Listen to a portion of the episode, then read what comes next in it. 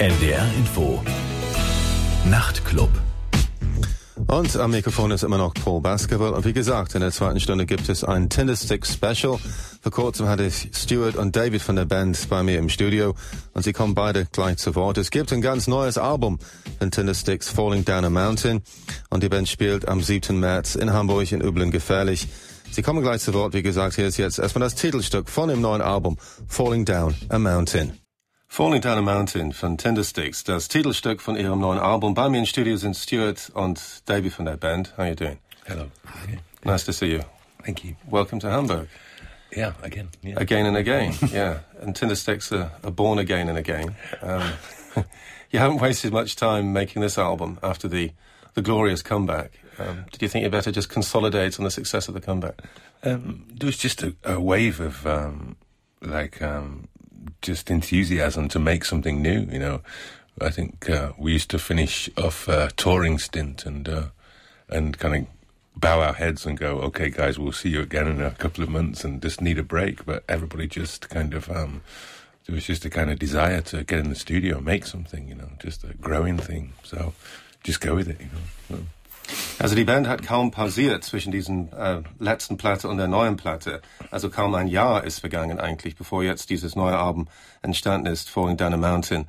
Und Stuart meinte auch, dass die Band einfach ganz begeistert waren eigentlich so von ihrem Comeback, dass sie da wieder angefangen haben nach einer längeren Trennungsphase. Und sie wollten einfach diese enthusiastische Stimmung auch ausnutzen und darauf bauen. Und ansonsten haben sie öfter pausiert nach einer Tournee und in diesem Fall haben sie gedacht, nee, lassen wir also wirklich uns keine Zeit, wir werden einfach wieder loslegen und uns auf das nächste Projekt konzentrieren. And I saw the concert you played uh, last year at the Fabrique, and well, everybody seemed to be there. Like all the old fans were there. Obviously, the, nobody's lost the faith. Everybody's kind of kept with you. And was that something which you were slightly apprehensive about? That maybe after that that break in activities, that in some way you might have broken that pattern or that rhythm, or maybe uh, yeah. lost some of the hardcore audience? Well, I think I think it was um, when we made the Hungry Saw. We had like six concerts booked, and uh, you know everyone was kind. Everybody around us was kind of nervous, I suppose, and um, but it, it just kind of it went well, and it just developed a kind of momentum, and uh, and we from there we went went on kind of more or less spending the whole year like um, touring really, and uh, and yeah, I think it was a it was a, a good feeling for us to appreciate that um, that there were the people that kind of that still cared about what we were doing, you know, and I think uh, it kind of uh, you know taught us some kind of humility. I think you know in a way. So. Okay. Well, humility is never a bad thing, is it?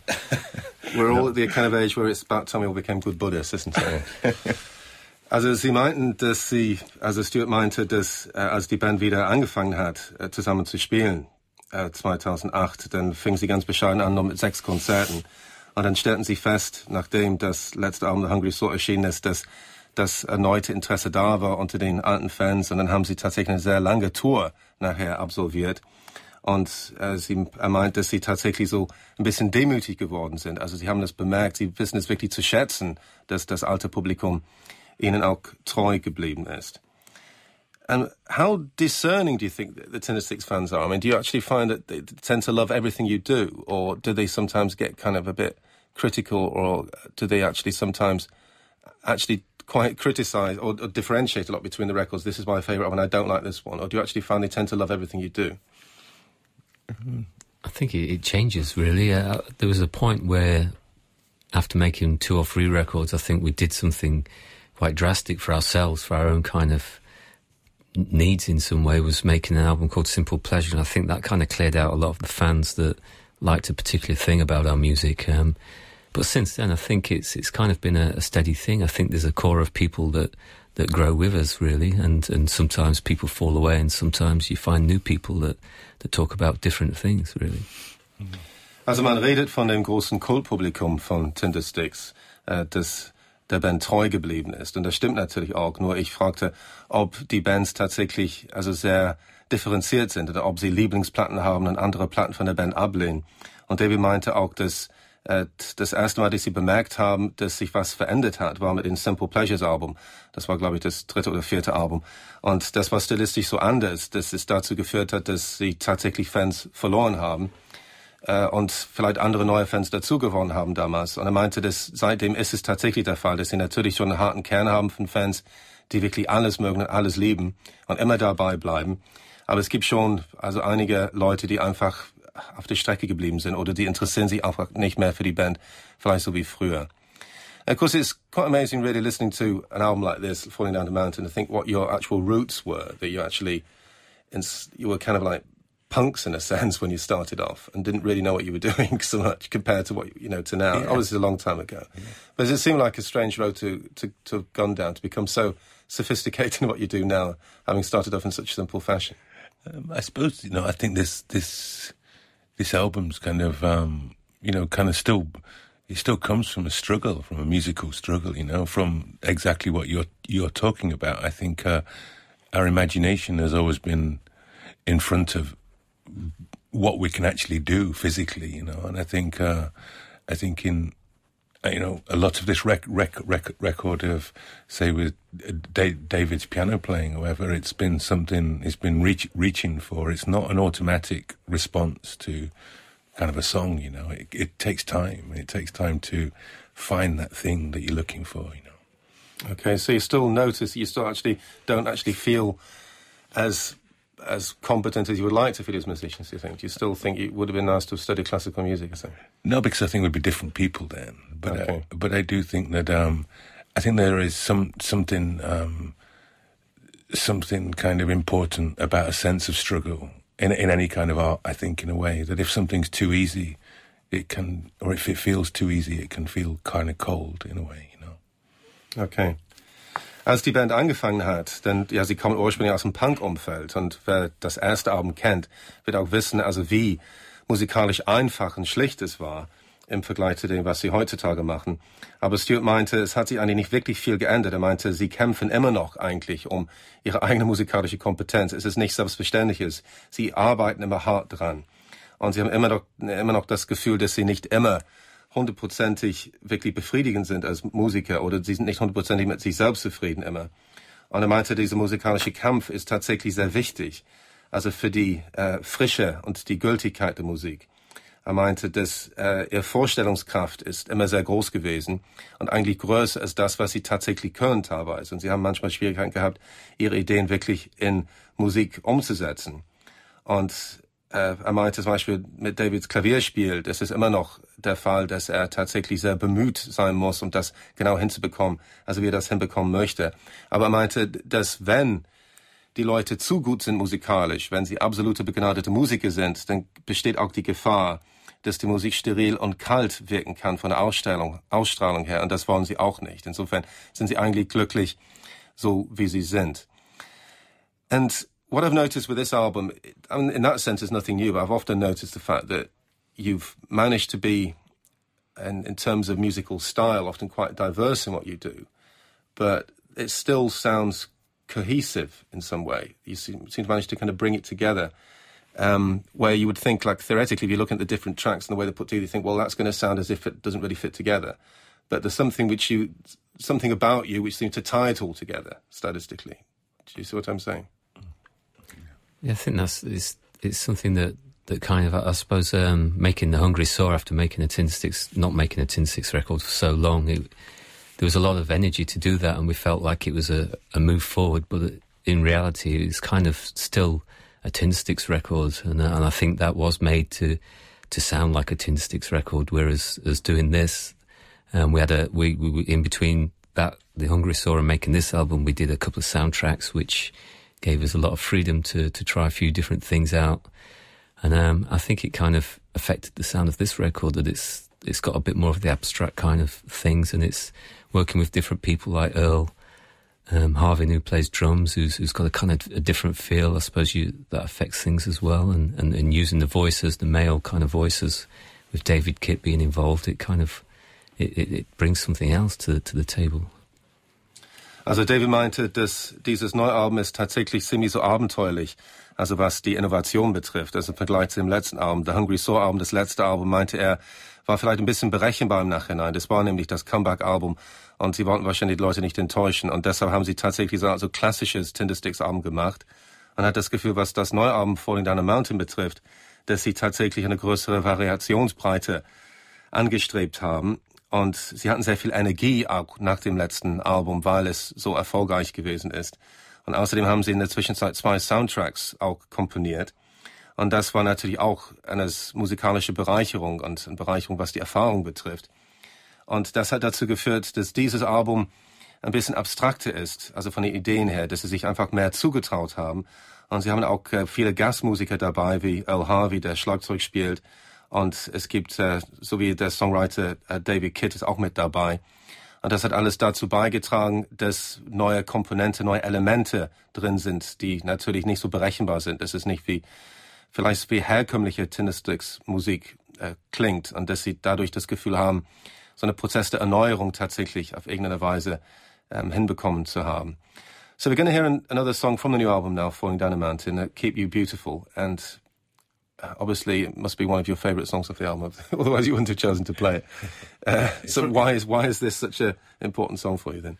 Um, I, don't know. I think it's um, it's maybe a, a, song, the kind of song it is, has maybe always felt um, a little out out of reach for us, which is true of many songs on on this record. But um, I think for as David was saying, Earl and David being involved with um, Dan, who plays the bass, it's given us a kind of um, a vocal section in the band, and it's kind of a new sound, a new feeling for us, and um, yeah, it really works for me. It's so uh, yeah, it does something for me, you know, and okay. and and to sing it with these guys singing all, all together is a, a kind of a special thing. Also Stu meinte, dass dieses Stück Keep You Beautiful äh, ihm so viel bedeutet, weil er das Gefühl hat, tatsächlich so ein, seinen Horizont irgendwie erweitert zu haben. Also es gibt einige Songs auf dem Abend, die er meinte, die eigentlich ziemlich schwer umzusetzen waren. Und ohne fremde Hilfe hätten sie das vielleicht gar nicht geschafft. Aber sie haben diese renommierte Musiker mit an Bord gehabt. Also Earl und David, wie gesagt, und auch Dan, der Bass spielt. Und äh, der, der Gesang, der männliche Gesang, also von diesen verschiedenen Musikern mit Stuart zusammen, haben dazu beigetragen, dass, eine, dass der Song, dass dieser Song besondere Atmosphäre hat. Und äh, Stuart meinte, dass er das Album, denn das ist dieses Stück gerade Keep You Beautiful, also stimmungsmäßig sehr eindrucksvoll findet. Ist also Tindersticks von dem Album Falling Down a Mountain mit Keep You Beautiful. Keep You Beautiful von Tindersticks von ihrem neuen Album Falling Down a Mountain. Bei Studios and uh, Stuart und David von der Band. It seems to me that uh, it's a band obviously which has uh, had no problems with in terms of longevity. And it's maybe, I think one of the reasons for that is that um, commercial popularity has not been as important as, as maybe originality. Um, is that something which you were conscious of when you started out? I mean, was it like a conscious stance to be original, or did it just turn out that way? That you didn't sound like a, just a, a normal middle of the road indie rock band with guitars. I don't think you can kind of pre-describe that really. I think you just got to be. I think we reached reached a point that we we tried for a long time to be signed and tried to fit in, and I think it was as soon as we became ourselves that and had the confidence to be ourselves that um, we never kind of looked back really, and I think that that's. Um, I think those early years of trying to fit in in the music business, and the kind of pointlessness of it, and re- really, it kind of gave us a kind of strength to just stick to believing in the idea, being true to the idea, and then hopefully somewhere down the line it, it can it can have a life, you know. And um, and I think that's what's kind of got us through. Also Stuart meinte, dass als die Band angefangen hat, haben sie sich keine Gedanken darüber gemacht, ob sie originell sind oder wie gut sie sind, wie hochwertig das ist, was sie eigentlich gemacht haben. Und es ist einfach so ein Kampf gewesen überhaupt um das Überleben am Anfang. Und er meinte, dass nachdem sie tatsächlich sich daran gewöhnt haben, wie hart das tatsächlich alles für sie ist, und äh, nachdem sie zum ersten Mal einen Vertrag bekommen haben, äh, dann haben sie sich allmählich so in ihrer Haut wohlgefühlt und sie haben einfach äh, einfach äh, bemerkt, dass sie an sich selbst glauben und einfach dieser Glaube an sich selbst, das ist das, was letztendlich entscheidend ist. Und die haben einfach darauf gebaut. And of course, you managed to, you never really seem to fit into a, a particular trend at any particular time, I don't think, in terms of British music. And I can't think back of a time when what you were doing was necessarily what everybody else was doing. in fact, just the opposite, possibly. I don't know. I mean, was there a, a time, sometime in the nineties, where you were kind of particularly hip? I don't think you were always a bit of outsider, an outsider band in a way. There, there was a, period, I suppose, when we first made the our first record that um, the British press were looking th- for something. I think, especially British, that they could write about, and I think we we fitted into what they wanted at that time, but. Um, when we moved to London in the early 90s, there, there was kind of a, a, very vibrant scene of, of people just making up seven inch singles like bands like Stereolab that were just doing their own thing and, and doing it themselves and just pressing up a few hundred and, and selling them and, and, doing doing their own thing, which we kind of got involved in in some way, and that sort of almost became a scene that, but only from the outside really which I think the press kind of built on and then sort just of said you, there was this this kind of thing that was happening. But just you and Stereolab then? No, I mean that's there was this kind of. that was the thing. Band of outsiders. Are you just making seven inch singles? It, there seemed to be a lot of different things going off in London, but it was all revolving around these people just sort of playing at a certain a, a club called the Sausage, Sausage Machine and, and, making their own records. And there was lots of bands. Uh, Stereolab's the first one that jumped into my head. But okay. Also David meinte, dass die Band also nicht wirklich im großen Stil hip war in England, nicht in dem Sinne, aber es gab schon eine Zeit Anfang der 90er, als sie von Nottingham nach London gezogen sind, als sie tatsächlich, ähm, die Musikpresse hat sich sehr für sie interessiert zu dem Zeitpunkt, weil es gab so eine kleine Szene von Bands wie Stereolab und Tindersticks, die ähm, öfter in einem Club Sausage Machine aufgetreten sind und die haben also 7-Inch-Singles selber herausgebracht in limitierter Auflage. Und Tindersticks schien also im Prinzip so ähm, dem Geschmack der Musikpresse zu dem Zeitpunkt zu entsprechen. So, also insofern können Sie dann schon sagen, dass Sie ganz am Anfang schon relativ hip waren. And of course, do you think it would have actually come of anything if you actually stayed in Nottingham? I mean, was it absolutely imperative for you to leave Nottingham, do you think? Could you have actually survived there? No, I think we had to leave Nottingham. Uh, unfortunately, you know, and, and I think Nottingham is, um, it's a pretty kind of creative place now. And, um, compared to, um, you know, compared to 20 years ago when we left. It was, uh, it's a very different kind of place. But, but then it was, um, it was kind of, um, you know, the, playing in bands, then your audience was other bands, you know, that came down to make sure you weren't as good as they were, you know. I think that was kind of the, that was, that was kind of the vibe about it. No, no A&R man came to Nottingham because no band had ever come from Nottingham. Right. So bands would always go to Man- um, A&R people would always go to Manchester or Liverpool, but but never never to Nottingham, and it was. Uh, well, it's actually quite a large place, isn't it? It's not, yeah, it's, a village, is it? And some of the bands were great. Mm. And you know, when we moved to London, we couldn't believe how bad the kind of the local, kind of on a le- on a certain level of London bands, just how how bad they were. You know, it's there was some really good bands when we were around in Nottingham. So you actually felt like going back, really, with you. ja. ja, Sie kommen aus Nottingham ursprünglich, aber Sie sind dann nach London gezogen und dort haben Sie dann tatsächlich Ihre Karriere wirklich anfangen können. In Nottingham wäre es aussichtslos gewesen, obwohl die Stadt gar nicht so klein ist. Und Stuart meinte, dass die Szene heutzutage da ziemlich lebendig ist in Nottingham, aber vor 20 Jahren war es eigentlich ziemlich hoffnungslos. Und die einzigen Bands, die dort gespielt haben, waren einfach so lokale Indie-Bands ohne Publikum eigentlich. Das einzige Publikum waren, war andere Musiker. Andere Musiker waren da, die, sie haben sich gegenseitig angeguckt und sich verglichen und wollten sich vergewissen, dass wir besser sind als die andere Band. Und es gab kaum ein, ein anderes Publikum und es war schon ziemlich deprimierend. Wir hatten keine andere Wahl eigentlich, als nach London zu ziehen. Und er meinte, früher war es schon der Fall, dass Plattenfirma Menschen, die auf Talentsuche waren, dass sie ähm, oft nach Manchester gefahren sind und nach Liverpool auf der Suche nach neuen Bands. Aber kein Mensch wäre auf die Idee gekommen, damals vor 20 Jahren nach Nottingham zu gehen, um zu gucken, was da vielleicht los ist. Dann sind sie dann fast unfreiwillig nach London gezogen. Und am Anfang waren sie ziemlich entsetzt, wie schlecht die Bands waren, die sie gesehen haben. Die konnten sich das gar nicht vorstellen, wie durchschnittlich oder wie schlecht einige Bands in London waren, die tatsächlich ziemlich viel Aufmerksamkeit bekommen haben. Und sie konnten sich gar nicht vorstellen, warum sie diese Anerkennung bekommen haben. So, we're going to hear a song now, uh, Peanuts, from the new album, which is a strange title, really. Um, it's um, you don't usually have songs about peanuts, do you? It's it's not it's not a song about peanuts. it just uses peanuts in the song, so quite quite heavily. Yeah.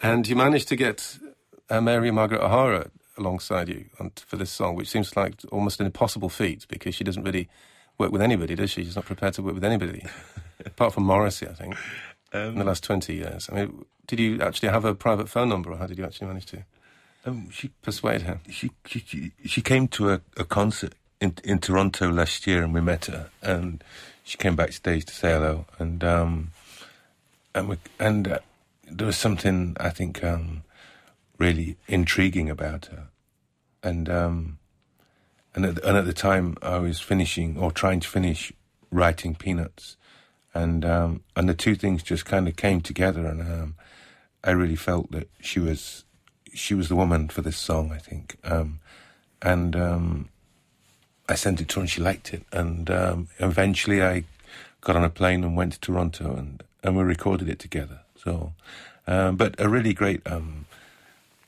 enriching experience, really, to, to work with someone like, like that who's so, so kind of free, I think, in her creativity, I think. So. Also dieses nächste Stück Peanuts von dem neuen Album und entstand als äh, Zusammenarbeit zwischen Stewart und Mary Margaret O'Hara. Das heißt, er hat das Lied geschrieben und sie hat es mitgesungen, ist ein Duett. Und es ist schon ungewöhnlich, weil Mary Margaret O'Hara kaum bereit ist, überhaupt mit irgendjemand zusammenzuarbeiten. Also sie ist sehr eigenwillig und hat insgesamt sowieso sehr wenig Musik eigentlich geschaffen, aber hat einen sehr guten Ruf, ist eben legendäre kanadische Künstlerin. Und äh, sie hat die Band hinter der Bühne besucht nach einem, einem Konzert in Toronto. Und so haben, sie, sich, so haben sie sich kennengelernt. Und als Stewart äh, dieses Lied komponiert hatte, hat er gedacht, das wäre das richtige Lied für ein Duett mit Mary Margaret O'Hara. Und hat sie dann kontaktiert und ihr gefiel das Lied. Und dann ist er nach Toronto geflogen, um sie zu besuchen. Und dort haben sie dann äh, das Stück aufgenommen. Wir hören jetzt also Peanuts von Tindersticks. Peanuts von Tindersticks. Äh, Stuart Staples äh, zusammen mit Mary Margaret O'Hara eine seltene Ehre, überhaupt mit ihr zusammenarbeiten zu dürfen. Sie hat immerhin nur ein Album in ihrem Leben gemacht und hat ihr Potenzial nicht wirklich ausgeschöpft, das sie als Künstlerin gehabt hat, aber dennoch eine sehr hoch angesehene kanadische Künstlerin. And have you got to the stage now in your career where you, you kind of you think in terms of what kind of legacy you have? I mean, do you actually kind of do you think in terms of your back catalogue, thinking, well, this this is our history, this is our contribution to the art world. You know, do you get kind of a, a quite kind of vain about yourself in that respect? Do you, do you actually sometimes because you're talking about the humility, you know, before yeah. in terms of actually being allowed to carry on, being allowed to function. But does it work the other way? Sometimes I think, wow, you know, what a back catalogue. You know? I think, yeah, I think. Sorry, Dave. I was only going to say just briefly that I, I, think we're really ready for a big sort of slap on the back in some ways of like, well done and a, a good handshake. But um, I don't know. I mean, but, well, this is what the show is all about. Yeah, Dave, Dave's, Dave's ready for the mainstream. But yeah, but I think I mean it, it's there, and I think most of it I'm still really proud of, and, and there's nothing that's that embarrassing or that you kind of look back on and think, I wish we hadn't have done that. I mean, you obviously have regrets and, and there's always, I think every album we've made, there's always some kind of flaw about it that you, you're not completely satisfied, but that's, that's the thing that kind of keeps you pushing for something else. Also Dave meinte, dass sie beide tatsächlich stolz auf ihre Vergangenheit sind, dass sie so viele tolle Platten gemacht haben. Das neue Album ist das achte Album. Und er meinte, dass sie eigentlich durchaus ähm, bereit dafür wären, dass sie ein bisschen mehr gelobt werden würden dafür, also was für eine tolle Kunst sie geschaffen haben und dass man ihm wirklich auf den Rücken klopfen sollte und ihm sagen sollte, ja, er, er seid eine großartige Band. Er meinte, wenn er zurückblickt, gibt es wirklich keine Platte, die er im Nachhinein peinlich findet. Er meinte, klar, jede Platte hat Schwächen, das ist immer so. Und die haben schon ab und zu mal Sachen bereut. Aber letztendlich, also denken sie, sie können wirklich stolz äh, sein auf das, was sie tatsächlich auf die Reihe gekriegt haben. And of course, you've disproved the the theory that it's not a good idea to have a reunion because I mean, you know, with lots of bands, it seems to prove the opposite. It's not a very good idea, but you managed to prove all these people wrong. You know, maybe because you didn't stay away from each other too long. It was, you know, it wasn't like 25 years like The Who or something, was it? I think we just needed a bit of a rethink, you know. I think we were stuck in a place. I think we we were. I think when you're a, a band or a group of people, that it, it, felt like we're in a, a situation ten years later that these parameters that we'd kind of sorted out 10 years earlier were still in place and they needed to be broken down. And we needed a fresh a fresh kind of um, outlook on um, uh, an appreciation of, of what we were doing. And I think it five five years can go pretty quickly you know in those in those kind of ways you know. And so but I think it was just more about reassessing something rather than saying okay that's over. I don't think we ever said that's that's over you know. It was just more we just needed to think about it a bit you know And of course, there was a couple of solo albums in your case, weren't there, as well? Yeah, yeah, and um, yeah. and it's I think it's part of a process for for me. I think um, of just kind of getting my head around something. I think in a way. Also Stuart meinte, dass die Band sich nie offiziell getrennt hat in dem Sinne. Es war eher so eine Phase von so fünf Jahre Pause und meinte, die fünf Jahre sind auch schnell vergangen. Und es war im Nachhinein tatsächlich notwendig, dass sie sich einfach ausgeruht haben, dass sie eine Bedenkpause hatten. Die mussten sich irgendwie neu so energiemäßig auftanken und das einfach alles neu überdenken, wie es dann weitergehen könnte, weil es einfach so, wenn man so viele Jahre zusammen ist, ist es natürlich auch anstrengend. Und ja, sowas wie Verschleißerscheinungen gibt es durchaus. Und diese Pause von fünf Jahren hat wirklich also sehr viel gebracht. Es war wirklich so Gold wert, dass sie tatsächlich diese Auszeit hatten. Und jetzt haben sie bewiesen, dass sie wirklich sehr frisch jetzt wieder also bei der Sache sind. So it's the the eighth album, isn't it? And it's do you think it's an album which in some way is actually going to be in some way, in, in, in, historical terms, like a decisive album. I was thinking with a lot of bands who have been around for a long time, that if you look back sort of historically, people just think like the early albums as being the important albums. Like it occurred to me that Echo and the Bunnymen have just released a new album, which is actually surprisingly good, I thought. I was expecting to be terrible, and it turned out to be quite good, I thought. Uh, but I also get the impression nobody really cares about the newer Echo and the Bunnymen albums. They only care about the old albums. You know? And in fact, they made just as many albums now since they broke up and since they rejoined, uh, since they re- had their reunion than they did beforehand. But still, people are talking about Ocean Rain and Heaven Up Here. And you seem to have managed to avoid that kind of syndrome some way, maybe more by accident than design, I don't know, but um, people have tended to talk to you uh, about you in terms of consistency a lot more than about like Echo and the Bunnymen. Do you think you've just been lucky, or do you think that's just well earned because you are more consistent? I don't think we've ever stopped and gone, okay, we're going to play our greatest hits tour now and do that every now and again. I think that that just puts a, a kind of a an emphasis on the past, and and I think they're kind of slightly guilty of doing that, of not setting their stall out as being progressive. You know, I think that that's it's it's part of it's so that's what drives us, you know, is to kind of find new ideas, new places. That all the emphasis is on that, you know, and I think um, we've kind of never given up to playing um, section, selections of songs that maybe people would want us to play. That it's more about if you want to be involved in this journey, it's evolving and it's changing, and it's like, um, and it's up to you to come along, really. I suppose in a way. You know? Okay.